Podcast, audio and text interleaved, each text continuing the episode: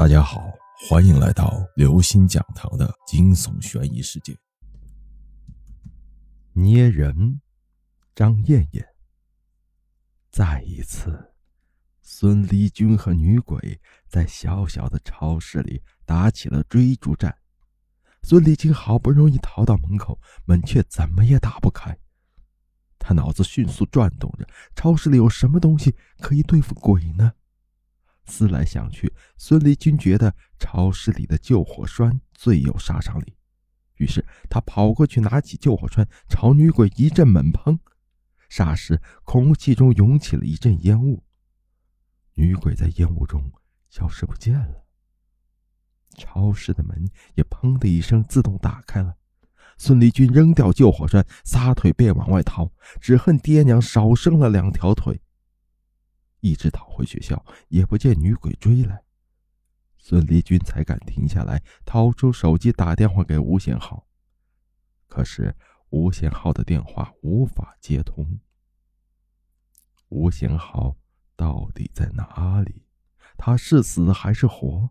还有，女鬼在将断头塞进方便面袋时，那个头的另一张脸，到底是谁呢？夜晚的校园，行人稀少，风吹树摇，灯影绰绰，让孙立军心底寒意直生。他撒开脚丫子，朝着宿舍方向开跑。当他轰隆一声撞开寝室门的时候，还将一个人撞倒在地。“哎呦！”一个陌生的声音连连呻吟着。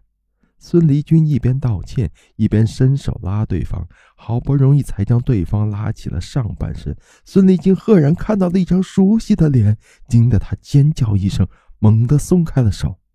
对方又砰的一声摔了下去。君君，咋了？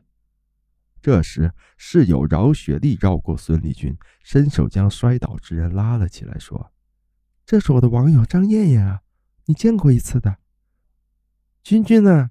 我记得咱俩第一次见面时相谈甚欢啊，怎么此刻你一副跟我有仇的样子呢？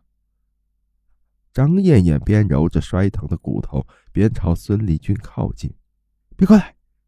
孙立军大喊，脚步不由自主的后退，脑海里不断的回旋着两张脸，一张是女鬼往方便面袋里塞的那个断头的脸，一张是张艳艳的脸。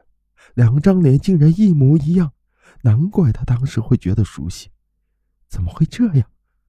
张艳艳和女鬼还有吴贤浩之间，到底有着怎样的联系？这时，窗子突然被风吹得“砰”的一声开了，一道纤弱的白影从窗口飘了进来，一下子飘到张艳艳的身后，双手放到张艳艳的脑袋两侧，用力的。捏了起来，空气中隐隐约约有种脆响响起。与此同时，张艳艳捂着头倒地，凄惨的惨叫起来。饶雪丽直接被眼前的景象吓得晕了过去。孙离军此刻唯一能想到的，便是如先前一样跑去抱来救火栓，朝女鬼猛喷。或许是有了之前的教训，女鬼这次轻易的躲过了救火栓的攻击。不过，女鬼也不得不放开张艳艳的头。张艳艳的惨叫声随之戛然而止。不过，女鬼却飘到另一头，伸手朝张艳艳的脚抓去。孙立军赶紧将救火栓倒过去，女鬼没有得逞，又飘到张艳艳身体的另一端。继续伸出了黑手。